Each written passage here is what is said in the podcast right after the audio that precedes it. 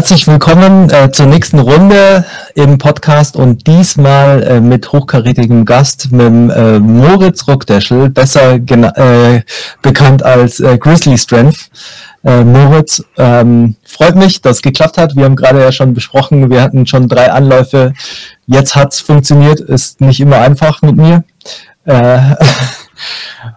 freut mich. Ähm, und äh, natürlich als erstes musst du erzählen, wie du aus äh, Bayern weggehen konntest. Ja. Das ist ja für alle, die in Bayern sind, äh, schwer zu verstehen. Und ähm, vielleicht kannst du dann auch ein bisschen was über deine Person erzählen und äh, für alle, die es vielleicht nicht wissen, was du machst, äh, wo du herkommst und genau.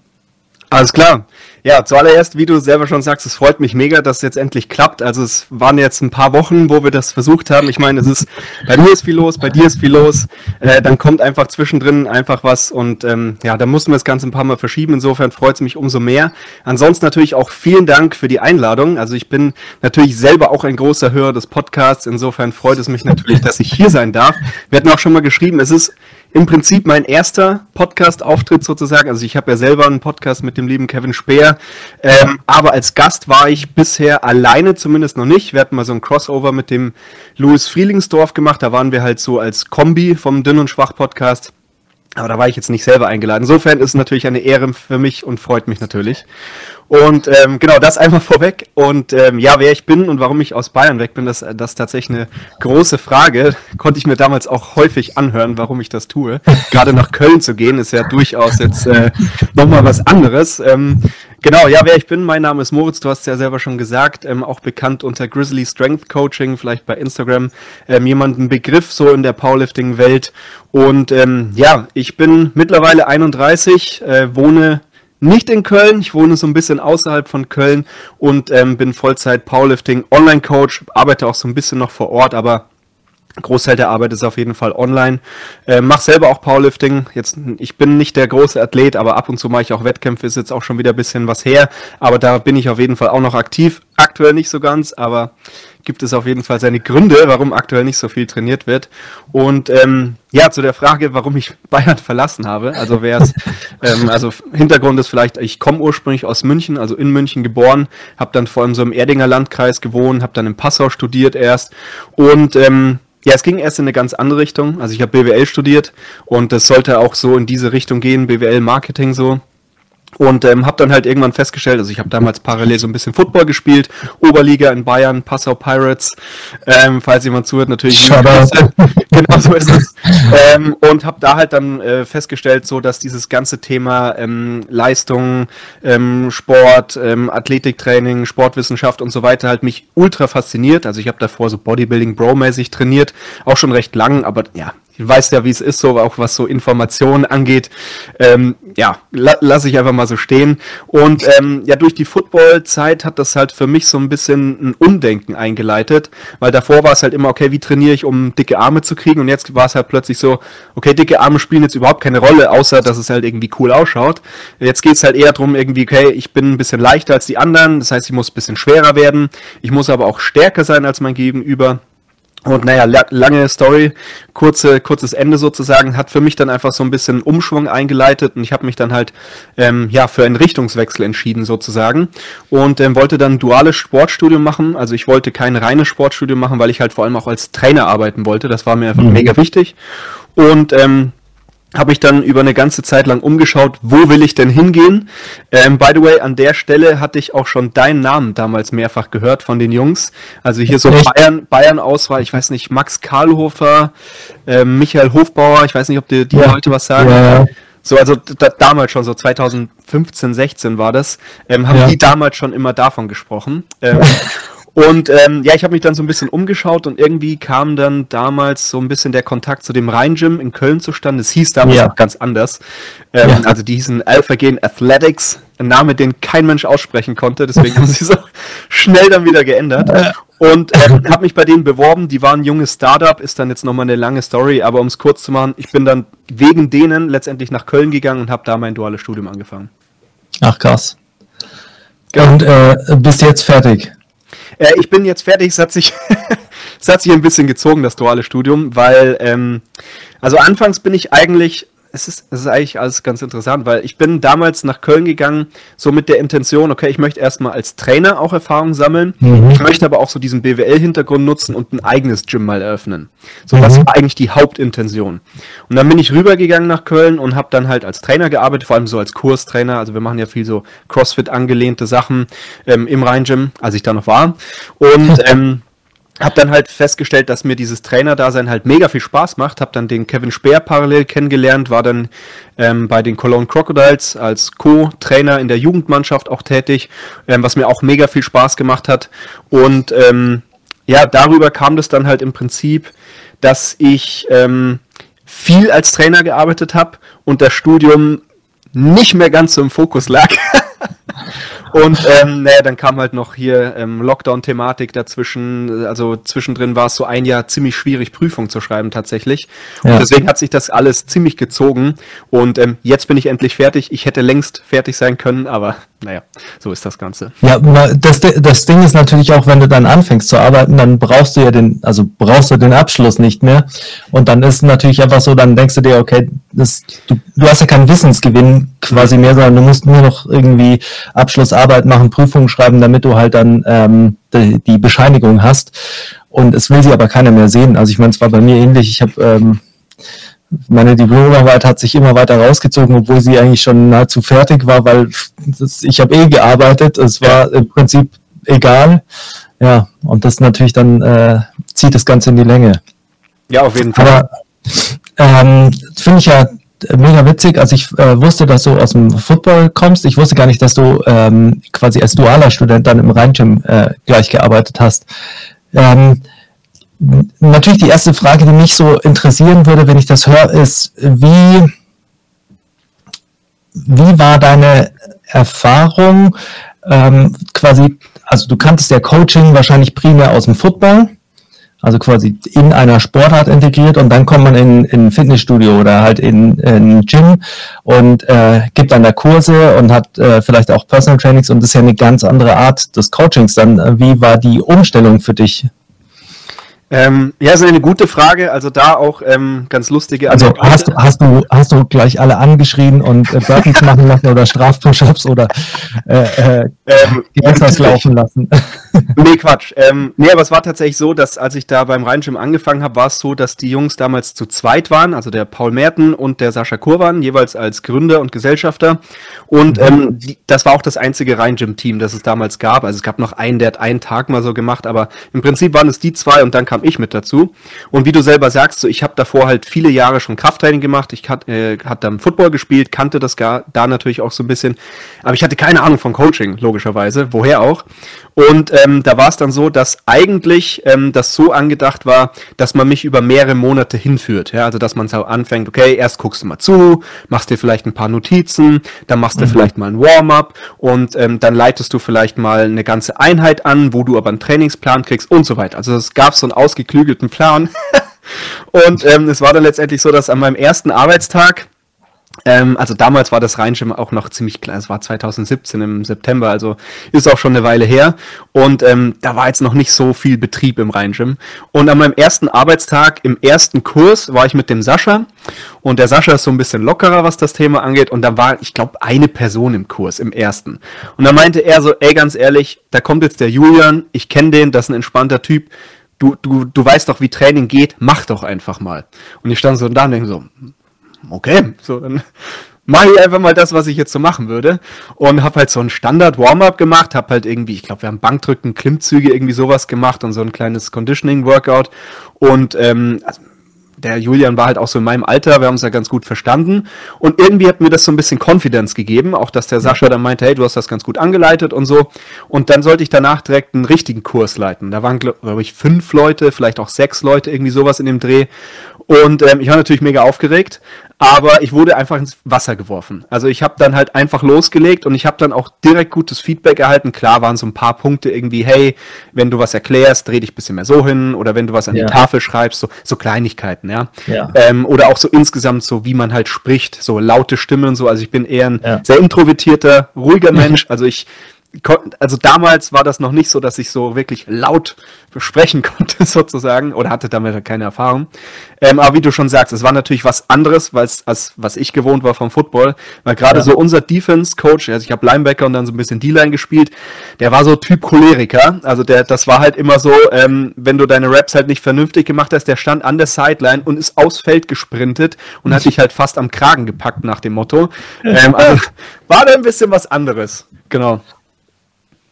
Ja, ähm, also ich fand es nur, also jetzt finde ich es noch lustiger, weil ähm, das sehr parallel ist quasi zu dem, wie ich das so empfunden hatte, weil ich, ähm, also ich meine, ich komme ja nicht aus dem Football, äh, ich habe Basketball gespielt, da ist das Coaching eh äh, ruhiger, äh, aber ähm, für mich oder ich rate auch immer allen Coaches irgendwie so versucht die einzelnen Stationen durchzugehen. Ich habe Reha gemacht und das war quasi immer so alles eins zu eins. So ist natürlich irgendwie, äh, primär sind alle viel älter als du. Ähm, und äh, der zweite Teil war dann irgendwie im Studio arbeiten, in einem Fitnessstudio Schichten machen und dann Kurse geben in einem Fitnessstudio und dann mit äh, äh, mit verschiedenen Mannschaften arbeiten. Das sind so unterschiedliche Settings und irgendwie wurde ich auch eben überall äh, immer so ein bisschen ins kalte Wasser geworfen. Es war eher immer so, so nach dem Motto, ja, mach's halt. Und dann traut man sich irgendwie auch nicht zu sagen, ja, boah, ich habe keine Ahnung, also, sondern man macht halt dann irgendwie und ja. äh, lernt. Und ich glaube, dass ähm, das ein Luxus ist, wenn man in so eine Situation kommt, der einem total helfen kann, weil man eben einfach sehr schnell lernt, diese unterschiedlichen äh, Weisen mit Leuten umzugehen zu lernen. Und das Witzige finde ich, dass ich, also ich äh, kenne eigentlich fast keine Coaches, also sehr wenige, mir fallen jetzt zwei ein, die vielleicht von sich sagen würden, sie sind extrovertiert. Ähm, fast alle sind introvertiert und fast alle sind so eigentlich eher so, ja, ich, also ich hatte jetzt nie Bock, irgendwie vor großen Gruppen zu sprechen oder keine Ahnung, aber im Coaching ist es dann irgendwie egal, da rutscht man rein, da hat man dann auch eine Expertise, die einem wahrscheinlich Sicherheit gibt. Deshalb äh, finde ich das natürlich äh, ziemlich witzig. Ähm, Jetzt bist du ja primär Powerlifting-Coach. Ähm, wie würdest du wie würdest du einfach äh, deinen, äh, deinen Alltag beschreiben und wie, wie, ähm, wie ist es als Powerlifting-Coach? Ist, äh, ähm, du hast ja wenig, also du hast ja Online-Coaching primär und dementsprechend natürlich äh, weniger direkten Kontakt, was ähm, für mich, ich bin natürlich einfach äh, quasi noch ein bisschen oldschool, für mich ist es äh, schwieriger, ähm, für mich war das echt eine äh, deutliche Umstellung einfach von ich meiner Art zu coachen. Ich war sehr gewohnt, ähm, die Leute in Person hier zu haben, ähm, und ich finde das eine krasse Umstellung. Deshalb interessiert es mich natürlich, ähm, wie das für dich ist in deinem Alltag als Powerlifting-Coach. Wie, wie schaffst du es, die Leute äh, gut zu coachen äh, im Online-Coaching? Weil, also ich meine, muss man an der Stelle ja auch mal sagen, ähm, ich habe, glaube ich, noch nie was Schlechtes, äh, also nicht ich glaube ich, sondern ich habe noch nie was Schlechtes äh, über dich gehört und ähm, ja, auch in deiner Online-Präsenz sieht man ja auch, äh, dass sich alle gut machen. Ja, vielen, vielen, vielen Dank. Äh, das freut mich natürlich. Ähm, auch da wieder, ich bin so ein bisschen reingerutscht. Also da war es halt auch so, wenn ich jetzt anschließe, so mit der Rheingym dualer Student-Thematik, ähm, dann eben bei den Crocodiles angefangen, habe dann da eben vor allem viel Football und Kurstraining gemacht und so ein bisschen Personal Training und bin dann selber als Sportler so in die Powerlifting-Richtung gegangen und habe dann einfach 2018 beim Insanity meinen ersten Wettkampf gemacht überhaupt und habe mich halt davor halt hardcore mit der Thematik befasst, halt den ganzen typischen Scheiß gelesen, alle typischen Leute geguckt und so weiter. Und ähm, hatte dann zwei Leute bei uns im Rheingym, die das cool fanden. Und die mhm. haben dann gemeint, so, yo, da ist doch dieser Wettkampf, ich würde da gern mitmachen. Ähm, wie mache ich das? So, und ich habe mir halt, ich hatte halt damals schon so ein bisschen diese Trainer, Langhandel-Erfahrung, Football-Erfahrung, Athletiktraining-Erfahrung, aber nicht Powerlifting-Coaching und habe dann halt mit denen offen kommuniziert und habe gesagt, so, yo, ist auch für mich das erste Mal als Wettkampfathlet sozusagen. Ähm, wir machen das einfach gemeinsam, so ich verlange dafür auch kein Geld. Ich muss jetzt selber einfach mal Erfahrung sammeln. Und das lief auch ganz gut. Habe das parallel so ein bisschen bei Instagram dokumentiert, dann entsprechend auch den Wettkampf. Und dadurch kam das so ein bisschen ins Rollen. Also ich hatte davor nicht gedacht, dass ich ein Powerlifting-Coach werde, muss ich auch tatsächlich sagen. Ich dachte, ich bin so der Football-Athletik-Trainer, ähm, was ich auch lange war. Aber und ähm, dadurch war es dann halt auch so, dass ich anfangs die Leute vor allem so in der Rhein-Gym-Bubble trainiert habe. Das mhm. heißt, das war halt im Prinzip vor Ort, weil ich jeden Tag da war, war ich bei ja. den Einheiten dabei, habe dann halt so Kommandos geübt, bisschen Technik angeschaut oder Technik halt einfach ja, beigebracht oder verbessert, wie auch immer. Und das war dann eher so, dass die Leute halt so eine Excel-Tabelle hatten. Das heißt, die haben halt selber trainiert, aber ich war im Prinzip dabei. Also ja. so ein bisschen ähnlich, wie ich es mir bei dir vorstelle, so, so vom ja. Stil zumindest. Also das waren so die Anfänge. Und ähm, über Instagram ging es halt dann los, dass ich halt Anfragen von fremden Leuten gekriegt habe, die halt nicht im Rheinschirm waren. Und darauf war ich gar nicht vorbereitet und habe dann halt erstmal gedacht, so, shit, wie meinen das jetzt? ähm, und auch da bin ich dann halt reingewachsen. Und ähm, ja, so mittlerweile ist es halt ganz einfach so, dass ähm, Letztendlich muss man sagen, dass halt so die, ja, das große Jahr 2020 aus, äh, ich denke, allseits bekannten Gründen ähm, für mich alles verändert hat. Ich glaube, es hat für viele Leute alles verändert. Aber speziell auch für mich, weil beim Rhein-Gym dann halt ähm, vor allem dieser lange Lockdown halt von einem auf den anderen Tag halt finito war sozusagen. Und ähm, wurde dann letztendlich dadurch gezwungen, Vollzeit Online-Coaching zu machen.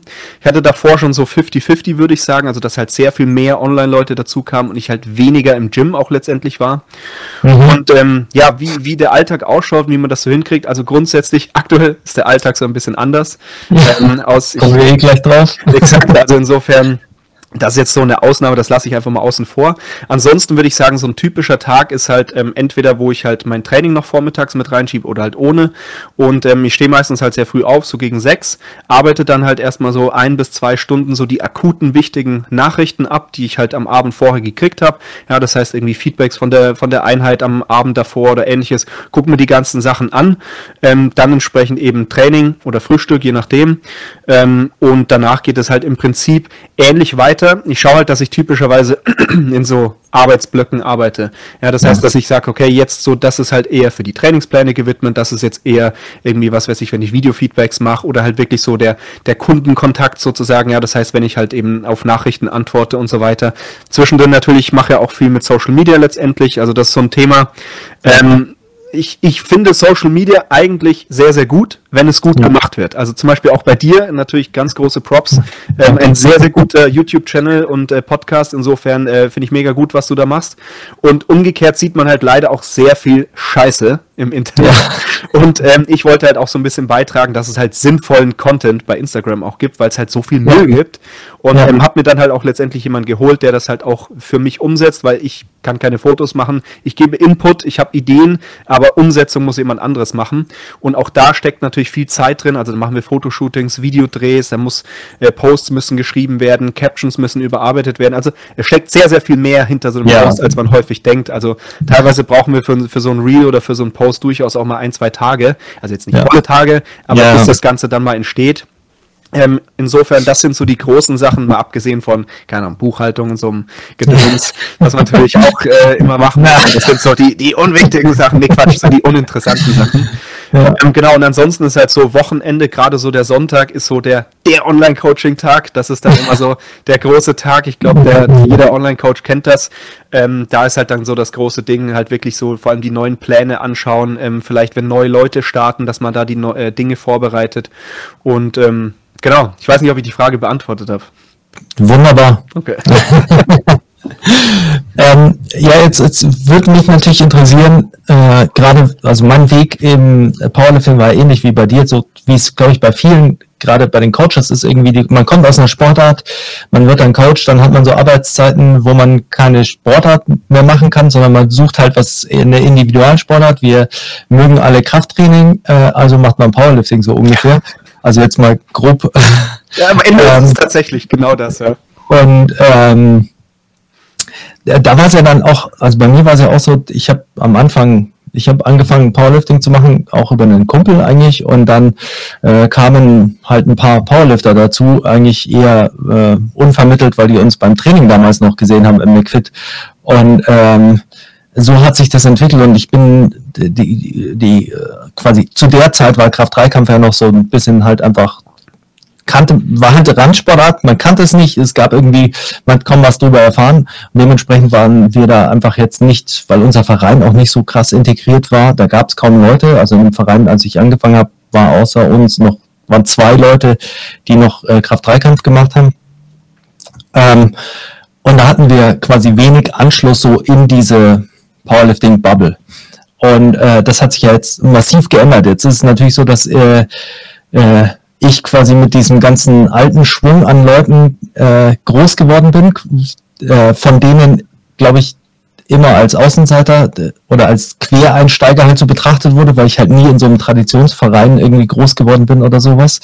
Und deshalb würde es mich natürlich jetzt super interessieren, wie für dich die Erfahrung mit Powerlifting ist als, als Sportart, ähm, also auch vielleicht mit der Gemeinschaft, die es da gibt ähm, und ähm, natürlich auch, wie du das Coaching siehst im Powerlifting. Also weil du hast ja schon angesprochen, es gibt super gute Informationen an Social Media, es gibt äh, Scheiße äh, auf Social Media, ähm, ja. Ähm, ja, ich fange mal vielleicht so an, so mit diesem Thema so ähm, Football und dann jetzt Powerlifting, vielleicht so aus der Sportperspektive. Also grundsätzlich muss ich da so vorwegnehmen, also ich war als Kind und Jugendlicher nie ein Sportler. Also ich habe auch in der Schule mich tatsächlich lange Zeit gar nicht für Sport interessiert und war auch nicht, also ich war immer klein und dünn, also ich bin so ein bisschen Spätzünder sozusagen gewesen. Ähm, ich war damals vor allem ähm, sehr musikalisch unterwegs, also ich habe in zwei Bands auch gespielt, unterschiedliche Instrumente, äh, natürlich Metal, Hardcore ähm, und ähm, dieses ganze Sportthema kam tatsächlich erst deutlich später für mich. Also ich habe auch so mit Krafttraining, also Bodybuilding-mäßig, so keine Ahnung, so mit zwischen 16 und 18 angefangen, schätzungsweise, auch durch Arnold Schwarzenegger inspiriert natürlich so die ganzen klassischen Filme. Und man denkt sich so, okay, warum schaut der so aus und ich nicht? Und dann fängt man irgendwie an zu trainieren, so das war so der Startschuss. Aber das heißt, für mich war so der Einstieg in den Sport eigentlich Bodybuilding tatsächlich und so dieser ja. Gedanke, nicht mehr dünn zu sein. Und das heißt, ich kam halt so aus einer Individualsportart. Also ich meine, Bodybuilding ist halt ein Wettkampfsport. Ich habe Bodybuilding nicht als Wettkampfsport betrieben, sondern ich habe halt Muskelaufbautraining betrieben, ja. ähm, weil ich halt irgendwann auch einfach gedacht habe, so, okay, Bodybuilding als Wettkampfsport äh, spricht mich persönlich nicht an. Ich finde den Sport cool, aber ja. ich hätte einfach keinen Bock drauf. Und dann war es halt dann schon so ein bisschen so ein Suchen, was will ich denn so machen? Weil ich investiere sehr viel Zeit in mein Training, nur dafür, dass ich ein bisschen muskulöser aussehe. Ähm, ist irgendwie cool, es macht Spaß, aber irgendwie hat mir was gefehlt. Ja. Und ähm, dann habe ich halt im Studio Leute kennengelernt, die Football gespielt haben. Und die haben halt gemeint so, yo, ähm, hast du nicht mal Bock vorbeizukommen? So, wir brauchen immer starke Leute. Nicht, dass ich stark war, aber stärker als der Durchschnitt. So, ne? Und dann bin ich dahin gegangen und dann so dieses Team-Sport-Feeling war für mich was ganz Neues, weil so davor, ich meine, klar, ich war so in Bands unterwegs, aber da waren wir halt zu vier, zu fünf, ist jetzt was anderes ja. als ein 50-Mann-Kader. Und insofern war diese, diese Football-Erfahrung halt für mich was komplett Neues. Ähm, sowohl natürlich Feldsport, den ich davor nie wirklich gemacht habe, so mal in der Schule und so ein Kram. Ähm, insofern, das war halt eine mega coole Erfahrung, auch so in, innerhalb von diesem Team und dann hast du diese runtergebrochenen Units, was ich beim Football halt mega cool finde. So, so das ist das Team, du hast die Defense, also so, ne, also das, das, ähm, da habe ich mich sehr, sehr wohl gefühlt. Auf der anderen Seite war es aber halt auch immer so, dass ähm, so dieses Einzelsportding eher das für mich war wahrscheinlich. Also, dass ich halt wirklich so selber die Sachen auch in der Hand hatte. Weil teilweise mhm. ist es dann halt so, was weiß ich, dann gehen Sachen schief, dann stehst du mega lang an, an der Sideline im Training rum, denkst, okay, es wird kalt so und dann musst du wieder drauf und teilweise so ein bisschen, ich mag das immer gern, wenn ich Dinge kontrollieren kann. So, vielleicht kann man es so sagen. Und dann war natürlich Powerlifting. Ideal. Die ideale Sportart für mich, wo ich mir dachte, Moment mal, ich kann trainieren und das Training als Sport am Wettkampf war. Okay, komische Sache. Ähm, und deswegen war das natürlich ganz cool. Muss aber dazu sagen, ähm, als ich dann vom Football raus bin, habe ich das so ein bisschen vermisst, dieses Team-Feeling mhm. und dieses Team-Setting, mhm. weil ich es jetzt plötzlich kannte. Und ähm, umso cooler war es dann halt, dass ähm, so zum Beispiel im Rheingym auch so Trainingsgruppen gab, so dass man dann irgendwie so vormittags wusste man immer, yo, da ist der da, da ist der da, da ist vielleicht noch hier irgendwie zwei, drei andere Leute mit dabei und so weiter. Das war dann schon ganz cool. Und ähm, das ist auch, glaube ich, etwas, oder was heißt glaube ich, das ist auch etwas, was mich so in meinem Coaching auch so ein bisschen ähm, ja, was ich vielleicht so in der letzten Zeit auch so ein bisschen vermisst habe, so durch Lockdown und jetzt letzte Monate und sowieso, ähm, aber so dieses in Gruppen mal trainieren, gemeinsam mal was machen und so weiter. Ja. Und ähm, das, deswegen so, das ist durchaus sowas, was ich teilweise so ein bisschen am Powerlifting vermisse. Also ich glaube, es gibt natürlich geile Lösungen, zum Beispiel KSV Essen. Ähm, auch ja. Grüße an den Jonas an dieser Stelle, die das sehr, sehr cool machen. So, die machen jetzt diesen Squats Saturday, ist es, glaube ich, äh, ja. wo die immer gemeinsam trainieren. Ich war auch schon ein paar Mal in Essen, ich kenne die Jungs und ähm, also die machen das sehr, sehr cool. Echt gutes Team-Feeling sozusagen. Und ich ja. glaube, dass es bei dir auch so in diese Richtung geht. Ähm, deswegen, ich glaube, dass Powerlifting durchaus das Potenzial hat, dass man da eben so lokal einfach solche Gruppen hat oder im Verein gemeinsam trainiert, weil ja. ähm, es macht ja auch übertrieben Sinn. Also ich meine, im, im ja. Equipped Powerlifting sowieso kannst du nicht ja, allein machen.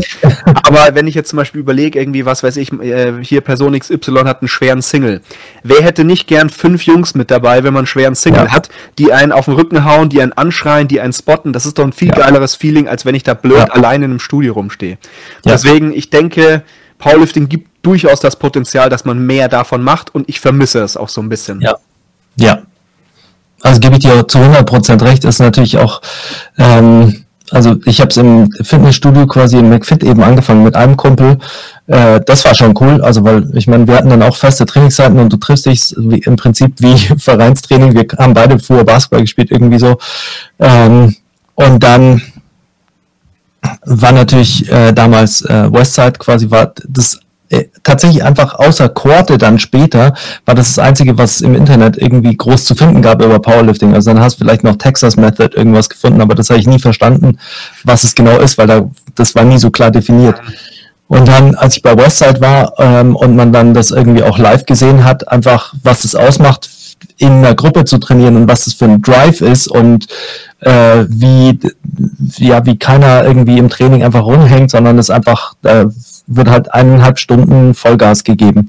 Und das war dann eben auch so, man muss sagen, dann habe ich auch eine Zeit lang im Keller mit Freunden trainiert, in so einem Mini-Keller mit einem Power Rack und äh, Schraubbahn, Kurzhanteln und so. Und da, das war quasi der Einstieg für mich ins Powerlifting. Und das war halt auch, das waren auch all, fast alles Jungs, die ich vom Basketball von früher kannte. Und da war es auch schon so, man hat halt als Gruppe zu festen Zeiten trainiert. Und das ist auch was, was wir ähm, hier extrem hatten, natürlich, weil, also ich meine, ich habe ja mit Equipped Powerlifting angefangen, eigentlich nur, weil es halt nur Equipped gab.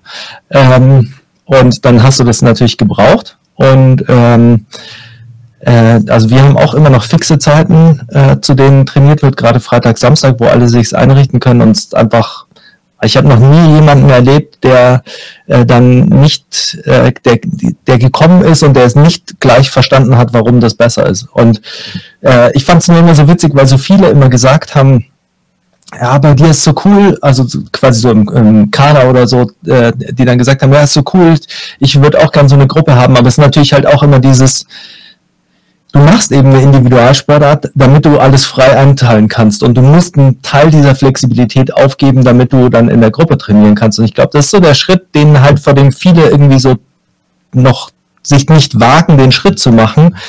Und wenn sie sich mal committen, dann ist es halt irgendwie, merken sie, dass es doch besser ist.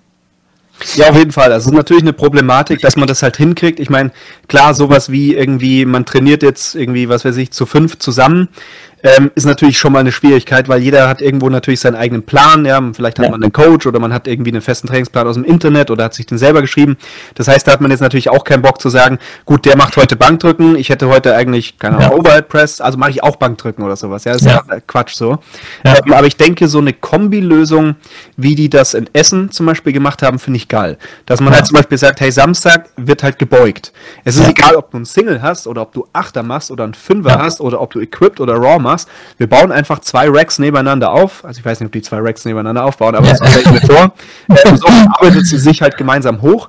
Und ja. ähm, also ich habe ich habe sowas mal versucht, auch im Rheingym mit meinen Leuten zu machen. So gerade der Montag hat sich immer gut angeboten. So Montag wird gebeugt und gedrückt. So.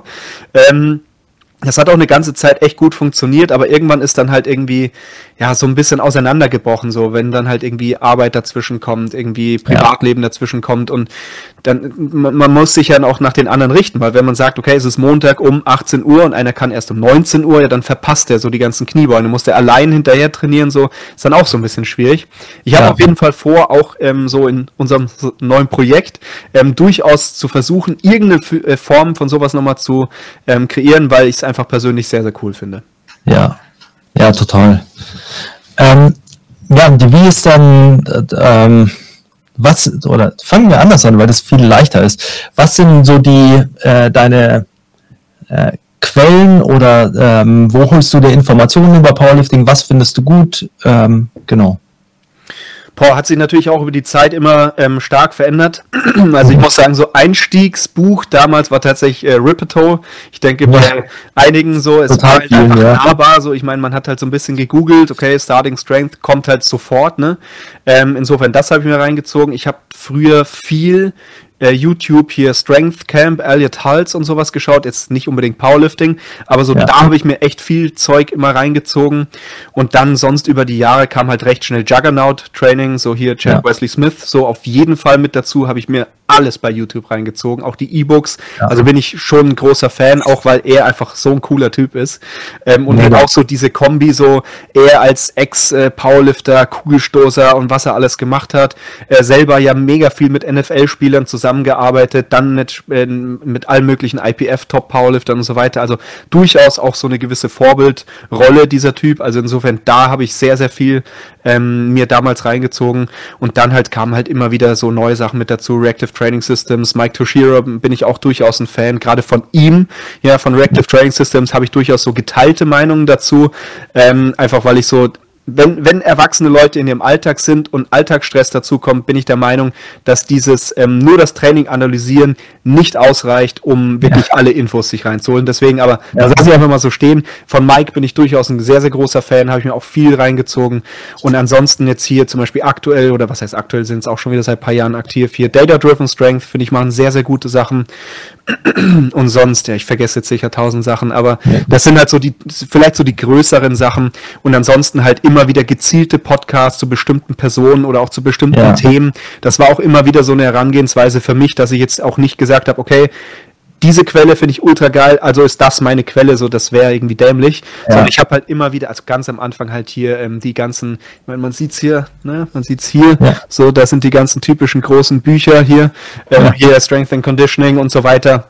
Also halt erstmal Basics einfach äh, reingezogen. Ich meine, das ist ja auch so dein Lieblingsthema, habe ich manchmal das Gefühl. So, wenn, wenn die Basics nicht bekannt sind, dann verstehst du auch nicht, ähm, wenn jetzt Person. XY diese oder jenes sagt. Also das war natürlich so die Grundlage und dann halt immer wieder irgendwie, was weiß ich, sowas wie, okay, was ist äh, Ankle Stiffness Training, was ist ein Dehnungsverkürzungszyklus, was was sind diese ganzen Themen und dann schaut man sich halt gezielt dazu einen Podcast äh, oder hört sich einen Podcast an, schaut YouTube-Videos und dann ja. findet man vielleicht eine Person, wo man sich denkt, oh, der scheint da irgendwie mega drin zu sein, also schaue ich mir mehr von dem an und dann ergibt sich so ein Bild und dann ergänzt man es. Dann, ich hatte halt auch durchs Rheinschirm immer wieder das große Glück, dass ich alle möglichen Coaches da vor Ort hatte oder auch Sportwissenschaftler hier, Stichwort Simon Gawanda, der auch bei uns trainiert, äh, unter ja. dem ich auch meine Bachelorarbeit zum Beispiel geschrieben habe. Also da hatte ich halt immer wieder sehr viel schlauere Menschen als ich, sehr viel erfahrenere Menschen als ich, wo ich dann auch einfach dumme Fragen stellen konnte oder auch einfach in ein Gespräch gehen konnte. Man tauscht sich aus, so hey, was ja. ist deine Meinung dazu? Ich sehe das eigentlich so und ähnliche Sachen und dann ergibt sich das Ganze. Ja. Ja. Mega gut. ja, ich, also ich finde, das ist jetzt eine ähm, schöne Beschreibung eigentlich dafür, wie man, äh, wie, wie man es, glaube ich, was heißt, wie man es machen sollte. Aber ich glaube, das ist, zeig, zeigt halt, dass du auch einen, einen ausgewogeneren Approach hast und ähm, es zeigt halt auch eben, ähm, warum man dann auf solche Sachen kommt, irgendwie zu sagen, ja, vielleicht sollte man sich nicht nur das Training anschauen oder so. Und ich glaube halt, dass es äh, gerade so im Powerlifting, weil es so auf quasi oberflächlich ist es so eine super straighte äh, Sportart, super straightes Training, wo man quasi sehr schnell äh, falsche Rückschlüsse ziehen kann. Und wenn man ähm, dann eben so Grundlagenbücher liest oder eben auch so mit diesem Strength and Conditioning Approach rangeht, dass man es einfach mal sich betrachtet wie eine Sportart und nicht einfach wie, okay, das ist Krafttraining, ähm, sondern wie eine Sportart, dann ähm, ändert sich die Blickweise halt äh, massiv. Und ich glaube, da ist eben genau das, was du gerade beschrieben hast, dieses, dass man immer wieder ähm, andere Quellen sich sucht und eben auch dieses, man hört vielleicht von jemandem, der was Interessantes sagt, hört man was irgendwie in einem Interview oder in einem Video eben bei äh, Juggernaut oder keine Ahnung im Podcast? Und dann äh, googelt man den und zieht sich von dem alles rein und ähm, dann sagt der vielleicht irgendwie was, wo man sich denkt, ja, ich weiß nicht, und dann hört man darüber was oder also ich finde, das hast du sehr schön beschrieben, wie, äh, wie man sich so ein so einen guten Flickenteppich zusammenbaut oder ein gutes Netz quasi für Informationen. Ähm, auf jeden Fall. Also ich, ich meine, ich habe ja auch so, ähm, ich, oder ich würde vielleicht so anfangen, man kann es ja auch auf andere Bereiche übertragen. Also was weiß ich, wenn man sich jetzt irgendwie als Selbstständiger irgendwann auch so mit dem Thema, keine Ahnung, Finanzen oder so ein Kram jetzt befasst, so, dann nimmt man sich ja nicht auch eine Quelle, so, sondern man möchte ja auch erstmal, also zumindest erscheint es mir logisch, dass man erstmal versucht, Grundlagen zu verstehen und man dann halt spezifischer reingeht zu dem Thema, zu dem Thema und so weiter. Ja, man muss sich ja auch nicht irgendein Zeug reinziehen, das einen gar nicht interessiert. Also gerade so als junger Trainer irgendwie direkt anfangen mit, ähm, ja, wie ist das denn mit RPI und sowieso so. Das ist vielleicht gar nicht wichtig. Vielleicht brauchst du das gar nicht. Ja. So guck, guck dir doch lieber die Sachen an, die jetzt relevant sind, sozusagen, und ja. bau dann nach und nach auf. Ja, also, dass man sich von so einem praktischen Faden ziehen lässt, quasi die Dinge, die Probleme, die sich einem gerade stellen, äh, lösen und dann taucht man weiter ein. Ja, ist eigentlich ein, äh, ein guter Rat. Ähm, jetzt müssen wir natürlich gleich mal einen Switch machen, weil es liegt in der Luft. Äh, ihr habt ja ein, riesen, ihr habt ein Riesenprojekt. Ich habe äh, eure Vlogs schon alle geschaut, geliked. Sehr gut. Äh, bin schlecht im Kommentieren, weil ich immer nicht weiß, was ich schreiben soll, aber ich, Mal schreibe ich einfach drunter Hey oder so. Ähm, Hallo, hier ist ein Kommentar. Ja, genau, das sollte ich machen. Ähm, ich sitze dann tatsächlich immer davor und denke mir so, äh, mm, was schreibt äh, man jetzt? Ja, super Laminatfarbe. Das stimmt sogar tatsächlich. Sind wir ja, dunkel, dunkelbraun, ich habe es angeschaut. Ähm, nein, also das macht ihr auch super mit den äh, Vlogs. Ähm, mega interessant und auch sowas, wo ich mir immer denke, das hätten wir auch immer dokumentieren sollen, weil es einfach äh, wahrscheinlich, also ich schaue es mir immer gerne an, also würde es wahrscheinlich mehrere Leute interessieren, wie das so ist, wenn sowas, so ein Gym wächst und sich äh, wandelt. Ähm, ihr habt, ihr habt das Projekt Krafthalle gestartet und ähm, ist natürlich ein äh, Mega-Projekt. Also ich weiß nicht, wie viele Quadratmeter ihr habt, aber es schaut nach vielen aus. ähm, ja, erzähl doch mal was drüber. Genau, also ähm, wir, also erstmal vielleicht, wer ist wir? Also ich hatte ja. vorhin schon den Kevin Speer erwähnt. Ich, ich, glaube, du kennst den auch. Ihr wart auch schon mal im, im Kontakt, glaube ich, so ein bisschen. Ja, genau. Mit Kevin habe ich auch schon ein paar Mal geschrieben. Genau, also ähm, ich denke so, gerade deine Hörerschaft, die wahrscheinlich auch so Football, Athletik, Training, die wird sicher schon mal von Develop Athletes gehört haben. Ja, äh, Kevin Speer, ich grüße natürlich an dieser Stelle. Ähm, ja. So, wir begleiten uns eigentlich parallel über unsere gesamte Trainerkarriere, so recht früh, dann 2017 kennengelernt, als er bei den Crocodiles noch äh, frisch war, ich dann dazu kam und so weiter. Und ähm, haben viele Dinge parallel immer so durchlebt, so nebeneinander und dann auch teilweise immer zusammen Sachen gemacht und äh, machen den Podcast zusammen. Ja. Und ähm, ja, da kam halt recht früh dann halt immer wieder so scherzhalber oder so Wunschdenken, so, ja, irgendwann machen wir mal ein eigenes Gym so. Und ähm, da macht man natürlich alles besser, so nach diesem Motto. Und ähm, das war halt eigentlich schon so seit Jahren eigentlich so ein Ding, wo man immer wieder mal gequatscht hat. Und ich meine, über die Zeit wird man erfahrener, man wird älter, man lernt die Dinge kennen und man wird auch äh, einfach, einfach praktisch praktischer oder pragmatischer, wie auch immer, wo man dann halt irgendwann mal anfängt zu sagen, so, okay, ist das denn tatsächlich was, was wir machen wollen? Oder ist das einfach irgendwas, was man redet? Ja, so viele Leute, die, ich glaube, teilweise so kurzer Side-Rant sozusagen, viele Leute sagen immer Dinge, die sie vielleicht gar nicht wirklich wollen. Ja, sowas ja. wie, ich will unbedingt bei den World starten. willst du das denn ja. wirklich? Ist das wirklich dein Ziel? Weißt du, was das bedeutet? Exakt. Also willst so du alles, was das ist das bewusst, was das heißt, so, ne? Und deswegen ja. auch da war es halt dann so, okay, ist, wollen wir wirklich ein Gym gründen? Und ähm, es wird dann halt konkreter. Und dann letztes Jahr, vor allem wurde es dann halt so richtig konkret, dass man sich dann auch mal hingesetzt hat und mal wirklich sich Gedanken gemacht hat, und zwar sehr konkrete Gedanken.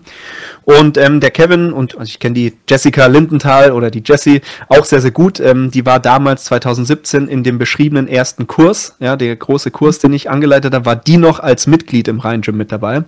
Und okay. die hat halt auch parallel dann so ein bisschen den Weg ins Personal Training gefunden, aber dann auch mehr so ein bisschen in die Business-Richtung gegangen mit einem dualen Studium dann hinten dran ähm, hat dann auch im Rhein-Gym letztendlich gearbeitet oder arbeitet da auch noch.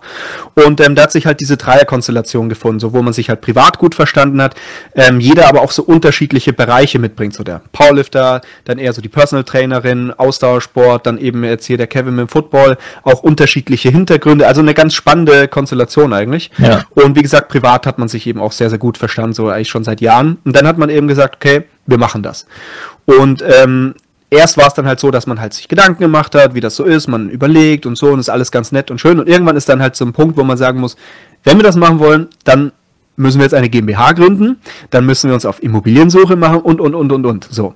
Und Anfang des Jahres war es dann soweit, da haben wir den finalen Schluss, äh, Endschluss entfasst und dann kam halt das Ganze ins Rollen. Und ähm, also wir, wir haben auch zu dem Thema eine Podcast-Folge gemacht, insofern, wenn ganz freche Werbung an dieser Stelle. Ja, insofern, wenn, genau, wenn, ihr, wenn euch das interessiert, hört das sehr, sehr gerne an. Äh, Dünn und Schwach Podcast, irgendwie eine große Ankündigung oder sowas. Findet man, glaube ich. Ähm, ja, findet man sofort. Ich habe sie gehört. Äh, ich glaube, heißt nicht das große neue Projekt oder irgendwie ja, sowas? Irgendwie sowas, ja. genau. Ja. Aber um, um die Story so ein bisschen anzureißen, weil es tatsächlich ganz witzig war, ähm, wir hatten halt damals gedacht so, na gut, das wird jetzt halt zwei, drei Jahre dauern, bis eine, man eine Immobilie findet und alles. Ich meine, wir reden von Köln. So, ich meine, nur München ist noch schlimmer, würde ich jetzt mal behaupten, was so Immobiliensuche angeht. Und halt eine passende Industriehalle für ein Gym zu finden, goodbye. Also ja. teilweise, du schickst, also du findest Sachen, gar kein Problem. Also ja, du findest bei ImmoScout, du findest geile Sachen. Ja, krieg da, krieg da erstmal eine Antwort. So, fangen wir, fangen wir erstmal so an. Und wenn du dann eine Antwort kriegst, dann kann es durchaus sein, dass die sagen, Fitnessstudio, Fragezeichen? Nein. So nach dem Motto. Also insofern, äh, Fitnessstudios in Industriehallen sehr unbeliebt. Sehr, sehr ja. unbeliebt bei äh, ja. den, den, Inhabern. Insofern dachten wir halt, wie gesagt, ja, wir lassen das jetzt mal so ein bisschen entspannt laufen. Ne? Wir gucken ab und zu mal. Ja, wir, wir haben dann gesagt, wir, wir gehen unbedingt zur ersten Halle, wo wir eine, eine, eine Antwort kriegen, sofort zu einer Besichtigung, nur damit es sich real anfühlt. Ja. Und ähm, wir haben halt einfach gedacht, ja, es wird halt jetzt Jahre dauern. Und ähm, dann haben wir eine Halle gefunden und ähm, so Fotos in die Gruppe geschickt und, und meinten also, hätte irgendwas stimmt mit dieser Halle nicht. Das sieht viel zu geil aus. So, die sieht so geil aus, diese Halle. So ist alles drin, was wir wollten. Hohe Decken, Büro oben drin, Empore, bla bla bla. Ähm, ja, schick einfach mal eine Anfrage, so mehr als Nein sagen können sie nicht. So, Anfrage geschickt, wir haben Termin gekriegt. Und dachten uns schon so, na gut, so, ne? Sind wir hingefahren, schauen uns die Halle an, wir stehen da halt drin und man muss dazu sagen, es war eine Lagerhalle, das heißt, es waren halt volle Hochindustrieregale äh, ja, ja. drin. Also, das heißt, es hat noch nicht diesen, diesen Vibe gegeben, den es jetzt gibt. Also, Spoiler, ja, das klar. ist die Halle, die wir, die wir jetzt äh, beziehen. ähm, und ähm, ja, waren halt drin, ultra geil und haben gesagt, ja, wir wollen das. Und dann hat der, der Makler gesagt, mega cool, erklärt es mit der Inhaberin und gibt uns eine Rückmeldung. Ja, Absage gekriegt, weil man hat zwei andere Anfragen und eins der anderen Unternehmen war halt ein etabliertes großes Unternehmen, die wollen das als Lagerhalle nutzen. Warum sollte man uns nehmen? Ja, haben wir, haben wir zu 100% verstanden. So. Warum ja. sollte man ein junges Startup nehmen, die erstmal alles rausreißen wollen, so nach dem Motto, es wäre ja nicht so. Ja, und dann braucht er eine Nutzungsänderung und so und. Deswegen, ja. es ist, es war die richtige Wahl oder die, die rationale Wahl. Naja, und ja. dann haben die aber abgesagt. Und dann hatten wir plötzlich niemand mehr. Und dann haben sie gesagt, so, ja, mm, wollt ihr, wollt ihr es vielleicht doch haben? Und dann wir so. Wir hätten euch doch lieben gern. Ja, genau. Und, und das war dann allerdings so, ja, ihr könnt die Halle haben. Wir so, geil. Und dann so, ja, aber ihr müsst im Prinzip jetzt rein. Also, oh, ähm, äh, okay. Und ähm, da war man halt, was so diese ganze Planung, Finanzierung, also was geht, noch nicht so weit. Ähm, mhm. Das musste dann innerhalb von wenigen Wochen halt alles hardcore durchgeprügelt werden. An dieser Stelle nochmal vielen, vielen Dank an die Jessie, die da unglaubliche Arbeit geleistet hat ähm, und auch an den Makler.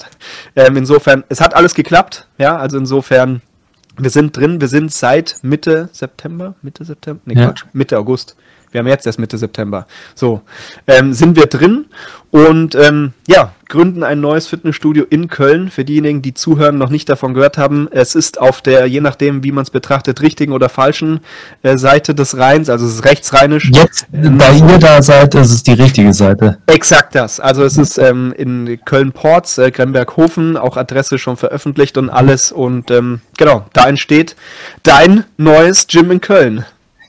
Ja, geil. Ähm, also ich äh, finde es ja ein Megaprojekt. Ähm, kann man sich hier in München immer schwer vorstellen, weil hier ist es selbst mit äh, Industriehallen in der Größe irgendwie äh, happig. Mhm. Aber ähm, ja, ich fand es auch äh, schon interessant in den Vlogs. Ihr hattet auch irgendwie, äh, hat man zumindest so den Eindruck, ihr habt viele äh, Helfer, die einfach dabei sind und helfen, äh, weil sie es geil finden. Ähm, und ich glaube, sowas ist schon immer ein, ein gutes Zeichen und äh, zeigt auch irgendwie, dass da so ein Community-Gedanke ist, was ja irgendwie dann auch äh, wichtig ist, glaube ich, fürs Gym, weil also gerade wenn du das vorhin so beschrieben hast, wie du das auch siehst mit Training, dann ist es ja, habt ihr ja schon einen anderen Gedanken auch für euer Studio als jetzt ähm, keine Ahnung, ein, ein, normales Studio, wo du halt Mitglied bist, reingehst, trainierst und vielleicht eine 24 Stunden Eincheckkarte hast. Ja, auf jeden Fall. Also ich meine, kann ja hier mal grob so das Konzept äh, anreißen oder erklären. Also grundsätzlich, ähm, wir werden halt ähm, auch so Kurstraining machen. Das heißt, wo du sowieso in der festen Gruppe bist. Ja, es richtet sich eher so an die Hobbysportler, die einfach sagen so, yo, nach dem Büro ich möchte jetzt einfach noch ein bisschen Sport machen, ein bisschen was Anspruchsvolleres, ja. Jetzt nicht nur irgendwie auf, aufs Laufband gehen und zwei Geräte durch, äh, durchbewegen sozusagen, sondern man möchte vielleicht auch ein bisschen was mit eigenem Körpergewicht machen, man möchte eine Kettlebell in die Hand nehmen, man möchte eine Langhantel-Kniebeuge machen und so weiter. Und das Ganze eben so in der Gruppe. Insofern auch da haben wir eine gute Area, die wir da eben bei uns aufbauen, haben da eben auch schon ein paar echt gute Trainer, die da auch äh, erfahren sind in dem Bereich. Insofern, das wird eine gute Sache. Ähm, da wird es auch unterschiedliche Bereiche geben, also durchaus auch für fortgeschrittenere Leute Leute so im Bereich Gewichtheben ähm, als natürlich auch für wirklich Anfänger, wo man sagt, hey, wenn du davor noch keinen Sport gemacht hast, völlig egal, genau dafür ist dieser Kurs. Und ähm, ansonsten halt auch werden wir natürlich gucken, dass so was das freie Training angeht, dass eben sowohl der Kevin als auch ich so ein bisschen für unsere Bereiche halt auch gucken, dass man vielleicht mal so Zeiten findet, wo man ein paar mehr Leute da sind, wo man vielleicht Community-Events macht, auch fürs ganze Gym logischerweise, dass man irgendwie gemeinsam grillt, gemeinsam eine Trainingseinheit macht und so weiter, weil ähm, das durchaus wichtig ist, weil es kommen natürlich unterschiedliche Bereiche auch in dem Studio zusammen. Ja, wir ja. haben dann da durchaus Leute, die sich halt auf ELF, GLF, äh, CLF, äh, MFL und sonst was vorbereiten, als auch eben Leute, die eben im Powerlifting vielleicht sich auf eine DM vorbereiten, die sich vielleicht auf, auf die Worlds vorbereiten oder ähnliches, als auch so jemand, der reinkommt und sagt, yo, was ist eine Langhantel? Und ja. ähm, dass man da dann halt trotzdem so diese Schnittmenge findet, wo man sagt, okay, am Ende des Tages wollen wir alle irgendwie besser werden, wir wollen stärker werden, wir wollen neue Dinge lernen, wir wollen vielleicht auch einfach in einem Umfeld sein, wo eben motivierte, ambitionierte Leute sind, man will Leute kennenlernen, man will vielleicht auch so einen Ort haben, wo man einfach so ein bisschen chillen kann nach dem Training und ähm, all diese Dinge versuchen wir letztendlich abzudecken, weil wir sehen die ähm, und wir halten die eben für wichtig. Ja, ja, klingt auf jeden Fall, äh, klingt super. Gefällt mir natürlich, ist äh, quasi auch unsere Vorstellung von dem, wie, wie Training einfach sein sollte und äh, wie man, ja, das, das Streben danach besser zu werden und äh, sich weiterzuentwickeln, das eigene Potenzial irgendwie so zu finden und zu erfüllen, äh, dass das ja so gemeinsam übergreifend ist, egal wofür man jetzt trainiert. Und äh, ich glaube schon, äh, klingt natürlich super. Also äh, muss man auf jeden Fall mal vorbeischauen. Ins Reinschauen habe ich es noch nie geschafft. wenn, die, äh, wenn, der Öffnungstermin kommt, dann bist du natürlich äh, herzlich eingeladen und ja. sagen wir rechtzeitig Bescheid. Vielleicht kannst du es dann noch einigermaßen einplanen. Ja, das wir irgendwie kriegen wir jetzt unter. Ähm, Jetzt natürlich äh, interessiert mich, äh, frage ich dich lauter Sachen, die gar nicht so trainingsrelevant sind, aber es interessiert mich natürlich. Ja, ähm, auch gut. Äh, du hast ja ein, du hast ja ein gut laufendes Coach, äh, Online-Coaching-Business. Dann ist, hast du einen zweiten Job jetzt dazu. Wie schläfst du? Äh, also, also äh, man, muss, man, muss, natürlich dazu sagen, ähm, die, die aktuelle Zeit, also jetzt gerade so diese Wochen, wo man das eben aufbaut, das ist ähm, einfach ein Ausnahmezustand, muss man einfach sagen. Also ja. ähm, ich bin grundsätzlich, ich bin sehr, ähm, wie soll man sagen, also ich bin ein sehr ordentlicher und strukturierter Mensch. Also ich, ähm, ich habe so meine Routinen und da bin ich auch ein bisschen autistisch drin, so wenn ich da rausgerissen werde, da tue ich mir teilweise schwer. Aber umgekehrt bin ich eben sehr, sehr gut, ähm, Dinge zu organisieren, zu managen. Ich bin auch recht stressresistent, also ich bin ein sehr lösungsorientierter Mensch. Deswegen, ich bin da, ich komme normalerweise auch sehr, sehr gut damit zurecht, wenn es dann halt mal so ein 12-Stunden-Tag, 14-Stunden-Tag oder noch länger ist. So, das kriege ich schon mal hin. Aber man muss natürlich schon dazu sagen, so diese aktuellen Wochen sind jetzt durchaus unangenehm. Also irgendwie äh, von morgens um sechs aufstehen, erstmal zwei Stunden Nachrichten beantworten, ohne Frühstück ins Gym, dann eher rumräumen. Ja, dann macht man irgendwie mittags vielleicht noch ein paar Telefonate, dann geht's da weiter, dann muss man dieses machen, dann muss man sich um Thema Content nochmal kümmern, dann werden neue Trainingspläne geschrieben, Videocalls mit neuen Leuten. Also es ist schon viel, muss man ganz klar mhm. sagen. Ähm, ich komme auch tatsächlich seit zwei Wochen nicht zum Training, äh, muss ich einfach sagen, weil ich meine, in so einem, in so einer, in so einer Phase. Exakt, also es ist halt wirklich in so einer Phase, muss man halt jetzt einfach hingehen, muss halt sagen, okay, wie kriege ich es hin, dass mein Tag so flexibel ist oder so viel Zeitfenster hat oder so viel Zeit hergibt, dass ich eben alles unter einen Hut kriege. Weil wenn ich jetzt halt zum Beispiel überlege, okay, ähm, kann ich einfach die Krafthalle schleifen lassen? Nein, kann ich logischerweise nicht. Kann ich jetzt irgendwie meine, meine ganzen Leute von Grizzly Strength äh, hängen lassen? Nein, kann ich auch nicht, weil die zahlen dafür logischerweise. Ähm, Schlaf, naja, den kann ich natürlich runterregeln, so aufs irgendwie Minimum, so sechs, sieben Stunden. Ähm, Aber jetzt irgendwie zum Beispiel sowas wie Training, ja, so da kann ich einfach ganz hart sagen, ob ich jetzt mal diese zwei, drei Wochen irgendwie einmal in der Woche trainiere oder auch mal gar nicht trainiere. Ich meine, wir wissen es beide, wenn man seit paar Jahren in dem Sport ist, es ist am Ende des Tages egal. So, und ja. ähm, wenn dann die Routine wieder kommt, geht's wieder. Insofern muss man einfach sagen, klar, diese Wochen aktuell sind sehr unangenehm, die sind auch für die anderen sehr unangenehm, aber da muss man jetzt einfach durch. Und ähm, das Schöne ist, in der ersten Woche, wo wir in der Halle waren, war es so ein bisschen unbefriedigend, weil wir haben halt einfach die Wände sauber gemacht und sowas, also eine brutale Putzaktion. Und es war insofern so ein bisschen unbefriedigend, weil du bist danach raus und man hast das Gefühl, du hast, genau, man, du, bist am Abend rausgegangen und hast halt das Gefühl gehabt, so, ja, wir haben nichts geschafft heute, ja, und dann am zweiten, dritten Tag, wir haben wieder nichts geschafft, was natürlich Quatsch ist, weil wir haben sehr viel geschafft, aber man sieht's nicht. Ja. Und jetzt zum Beispiel heute Vormittag haben wir den Boden fast ausgelegt, also nicht komplett, aber ähm, auch schon ausgeschnitten an den Seiten und so. Und wenn du dann oben stehst und du guckst runter, dann denkst du ja schon so, dafür mache ich das Ganze. So. Und ähm, an der Stelle muss man, muss, muss man als Gymbesitzer auch mal was sagen. Die, äh, war so ein bisschen Genugtuung, äh, muss ich zugeben, in dieser Phase, in der alle jetzt ihre Home Gyms äh, eröffnet haben und man irgendwie die Leute dann berät bei Home Gyms, weil keiner eine Vorstellung hat, wie teuer Gummiboden ist und wie viel Geld man äh, äh für Gummiboden ausgibt. das ist so, es gibt so diese nicht schönen Dinge, für die man Geld ausgibt, die äh, einfach äh, wahnsinnig was schlucken. Aber das ist natürlich ähm, mega schön. Also ich meine, jetzt wird's quasi ja von Woche zu Woche oder Tag zu Tag schöner, weil wenn jetzt dann Gerätelieferungen kommen und alles so äh, zusammenwächst, ist gleich äh, ja, das Schönste, was es gibt. ja, auf jeden Fall. Also wie gesagt, so Boden musste jetzt einfach bis äh, morgen fertig werden. Ja, Büro haben wir jetzt auch schon die Woche so grob erstellt, ist noch nicht zu 100% fertig, aber man kann drin arbeiten. Ähm, die Wände sind sauber und ab nächster Woche kommen tatsächlich schon Lieferungen von Geräten und so weiter. Da freut man sich natürlich drauf, wird auch nochmal viel Akt, aber das wird halt auch befriedigend, wenn man die Sachen aufbaut, weil dann steht's halt drin und es sieht mit ja. jedem mal ein bisschen besser aus. Und ähm, ich fand es cool, dass du das vorhin gesagt hast mit den Vlogs, dass, äh, dass sich das interessiert, weil, ähm, also wir haben ja in, in, der, in der Halle so, wir sind ja drei Gesellschafter, Inhaber, wie auch immer, ähm, und jeder hat auch seinen Bereich, so innerhalb des Unternehmens sozusagen. Und ähm, ich bin halt so für das Thema Marketing, Social Media äh, der Hauptverantwortliche. Ich mache das eben mit dem, der mir auch bei Grizzly Strength bei der Content-Produktion eben hilft, gemeinsam, was sehr, sehr cool ist. Und ja. ähm, eine große Sache, die ich eben im Vorfeld gesagt habe, ich möchte unbedingt einen wöchentlichen Vlog, wo wir diesen Aufbau dokumentieren. Weil ähnlich wie du, ich bin da ein Riesenfan einfach persönlich von. Hier Calgary ja. Barbell, bestes Beispiel, so wenn, wenn da einfach ja. gut gemachte Videos kommen, wie das Ganze aufgebaut wird. So, du siehst den Prozess, du siehst aber auch irgendwie die Fehler, die gemacht werden. Du siehst die Leute, wie Quatsch geredet wird oder einfach die Insights. So, das, das finde ich persönlich bei, bei anderen Projekten so spannend und ich dachte mir dann ähnlich so wie du, wenn ich das gut finde, Wahrscheinlich finden es ein, zwei andere Leute auch spannend. Ja. Und ähm, deswegen haben wir dieses Projekt entsprechend gestartet. Und ähm, ja, das Feedback war bisher sehr gut und ähm, insofern, das war auf jeden Fall so ein großer, wichtiger Punkt. Es wird natürlich auch für mich im Nachhinein cool, wenn man sich vielleicht in ein, zwei, drei Jahren noch ja. Videos anschaut. Man denkt, ach fuck, stimmt, da war ja, ja das und oh Mann, da haben wir diesen Fehler gemacht oder deswegen, das ähm, ist auf jeden Fall eine schöne Sache. Ja, ich glaube, also äh, die, das sind so Andenken, äh, die man dann irgendwie äh, gerne sieht. Also ich, äh, kann mir gut vorstellen, in drei Jahren, wenn ihr euch das dann anschaut und euch denkt, boah, da waren wir so aufgeregt oder das und ja. jetzt. Ja, ja, ja. ähm, ja, mega gut. Ähm,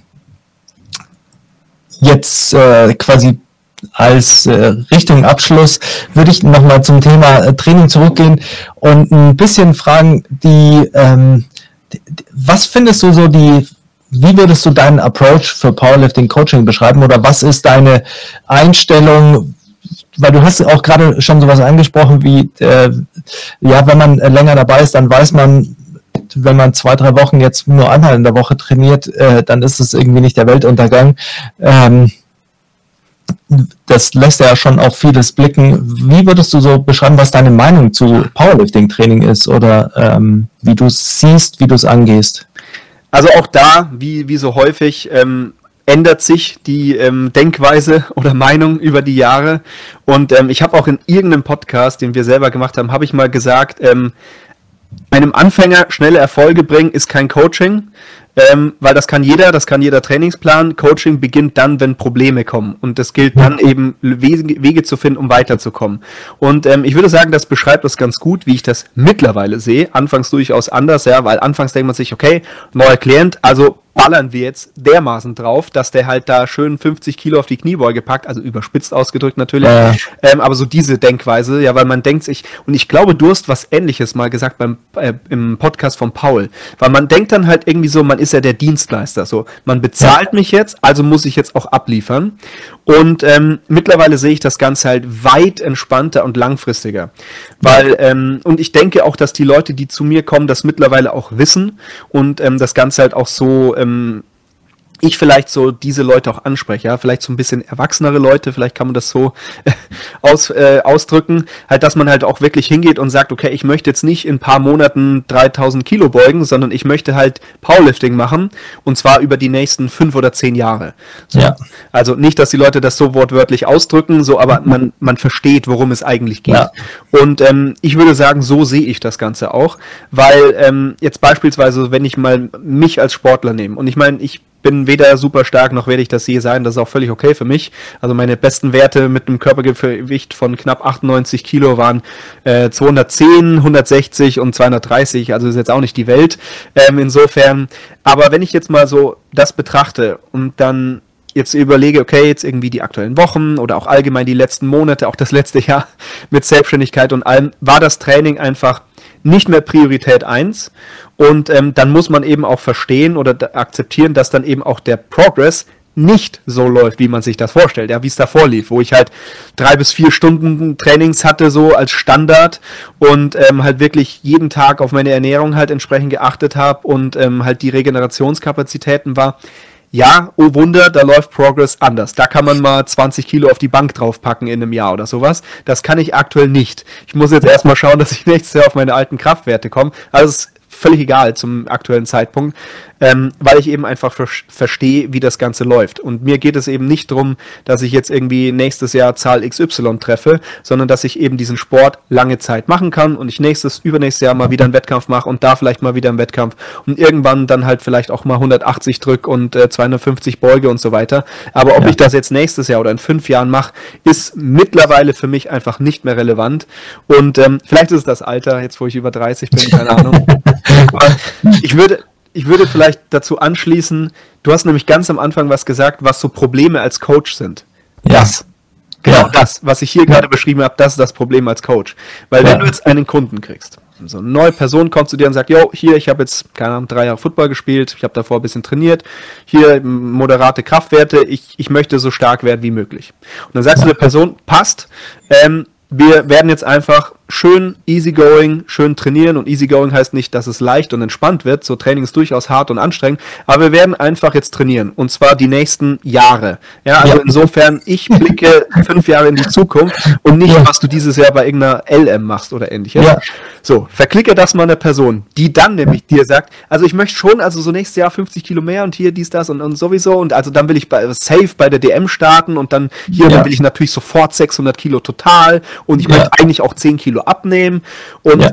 diese Dinge zu verklickern, das ja. ist, glaube ich, eine der größten Schwierigkeiten als Coach. Ja, ja also äh, da würde ich dir zu 100 Prozent äh, zustimmen, weil das einfach, also gerade im Powerlifting mit den, äh, mit den Wettkämpfen ist es äh, einfach auch so, gerade dadurch, dass jetzt natürlich fast alle Meisterschaften irgendwelche Normen haben. Ähm, eigentlich, also ich saß ja auch immer bei diesen äh, Gremien quasi, wo über sowas äh, besprochen wird. Und eigentlich ist ja die Idee, über diese Normen quasi einfach den Leuten auch so äh, zwischen Etappenziele zu geben, also dass man sich freut, bei einer Landesmeisterschaft äh, zu starten und dann freut, dass man sich qualifiziert für eine Deutsche. Aber äh, ich glaube, im Moment ist es immer noch so, dass alle einfach nur äh, sich denken, oh, fuck, ich muss jetzt irgendwie bei der LM mich qualifizieren für die DM und nicht sich diese Zeit gönnen. Und ich glaube, dass eben das, was du beschreibst, ist dieses große Problem, gerade im Powerlifting, dass man halt einfach akzeptiert, okay, es geht jetzt nur darum, mein Total hochzuschreiben und wenn mein Total hoch genug ist, dass ich auf der Deutschen starte, dann bin ich bereit dafür und dann ist es gut und nicht eben diesem Total schon hinterher zu laufen. Und ähm, also wir hatten ja auch jetzt äh, acht, acht Wochen so ähm, die drei Raven Gap Highschooler hier ähm, für die Offseason wieder. Und das ist dann auch so, die kommen und wollen natürlich in den acht Wochen irgendwie maximalen Fortschritt äh, kreieren. Und ähm, dann ist es sehr viel äh, Besprechung quasi mit denen, ihnen zu erklären, okay, das, was wir jetzt machen, ist im Prinzip, wenn man es mal ganz realistisch betrachtet, so wie man es als Coach vielleicht sieht, ist es einfach nur, wir versuchen eure Bewegungsmuster gut hinzubekommen, äh, wir versuchen euch gesund hinzubekommen und wir versuchen eure Leistung quasi nicht maximal zu steigern, damit, wenn ihr zurückkommt und die wieder auf die Kacke hauen, damit ihr dann äh, eine Möglichkeit habt, euch zu entwickeln und dann in, eine gute Saison spielt und dann eine nächste Offseason habt und sowas. Aber diese Langfristigkeit ist natürlich, also kennt man ja als Athlet dann auch irgendwie ähm, super schwierig. Als, äh, das ist sprech, äh, stimme ich dir zu 100 Prozent äh, zu, das ist das große Problem, aber ähm, ist natürlich äh, würde ich sagen, spricht für deine Reife jetzt schon äh, so, so früh, das auch zu akzeptieren, weil das eben schwierig ist, gerade auch wenn man jetzt in einer Situation ist, wie du es ja auch warst, wenn man sich einfach selbstständig macht und dann gefühlt eben diesen, diesen finanziellen Dienstleisterdruck hat, dass man sagt, okay, wenn ich jetzt mit allen in einem Jahr gute Ergebnisse raushau, dann kommen mehr und dann äh, kann ich äh, quasi überleben. Ähm, und, und also sich ich, dem nicht hinzugeben. Genau, also ich denke, das Ding ist halt ganz einfach, ich meine, wenn, wenn man jetzt mal realistisch ist und man sagt, man hat jetzt jemanden und der hat irgendwie ein halbes Jahr Zeit für einen Wettkampf. Ja. So selbstverständlich, wenn man es jetzt wirklich drauf anlegt und mal richtig draufhaut sozusagen, dann kann man in sechs, äh, in sechs Monaten, in sechs Wochen, äh, sechs Wochen, sechs Monaten, ich habe schon richtig gesagt, in sechs Monaten schon einiges rausholen. Gar keine ja, Frage.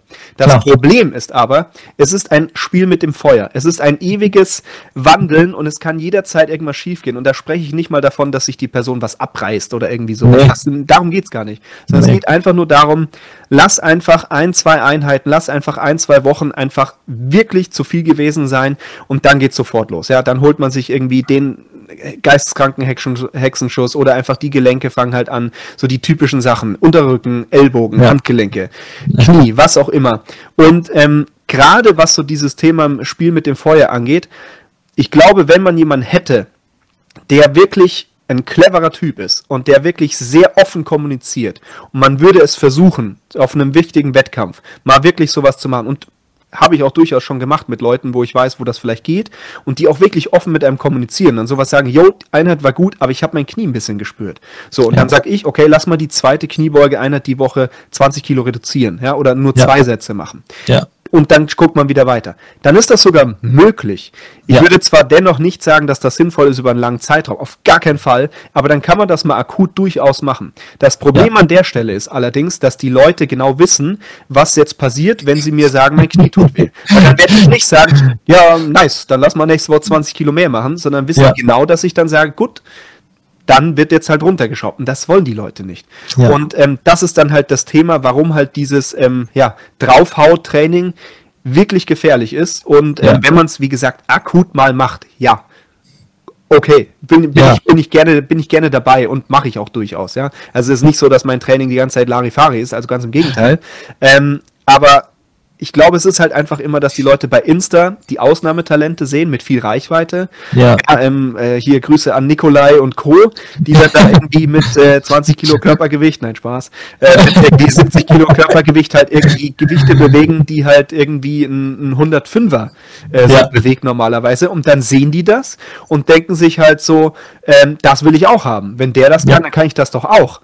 Oder irgendwie jemanden sehen, der sagt, yo, hier, ich habe jetzt ähm, über ein Jahr 50 Kilo, 100 Kilo auf mein Total gepackt und dann auch wieder so, ja, wenn der das kann, dann kann ich das ja auch. Was halt Irrsinn ist, weil wenn du jetzt, äh, was weiß ich, irgendeinen Millionär siehst, dann gehst du auch nicht hin und sagst, ja, wenn der das hat, dann kann ich das auch. So, ähm, theoretisch vielleicht kannst du das sogar, vielleicht sogar eher als der Kraftsport. Ähm, aber ich glaube, das ist halt einfach das Ding, dass da einfach die Leute punktuell betrachtet werden und die werden ja. dann als Beispiel genommen und halt nicht die breite Masse. Oder die ganzen Leute, die ihre ganzen gefällten Trainings und ihre Verletzungen sowieso nicht posten. Die werden ja. gar nicht gesehen, sondern ja. nur die erfolgreichen. Ja.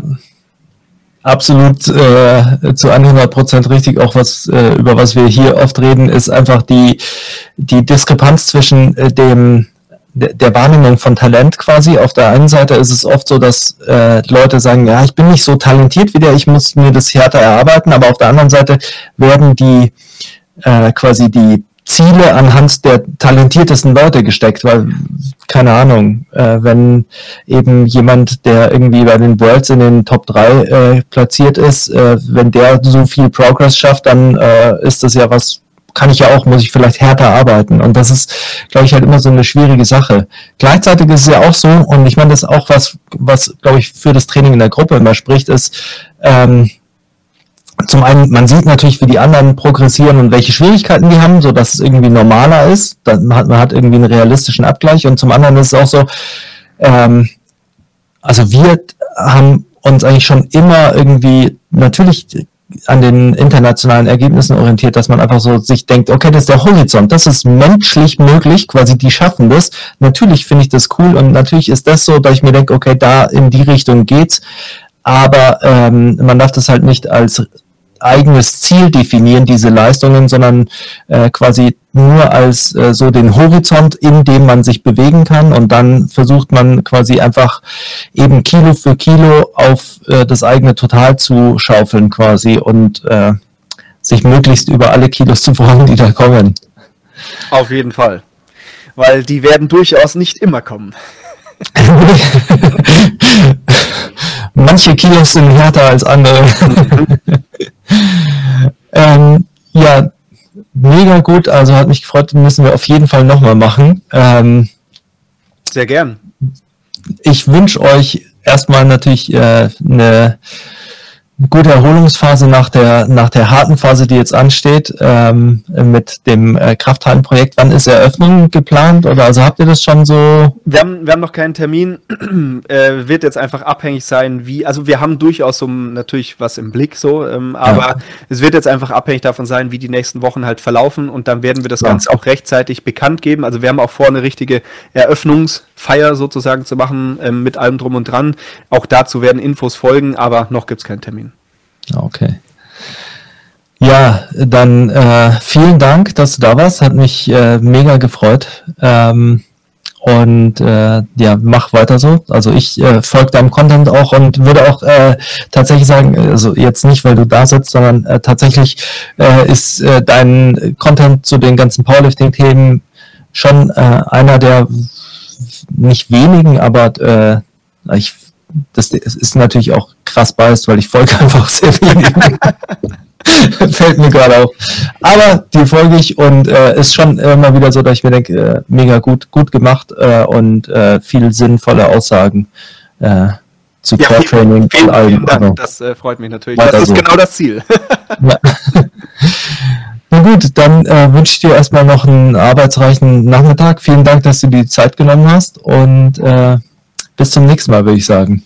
Ich sage danke und bis zum nächsten Mal. Adios.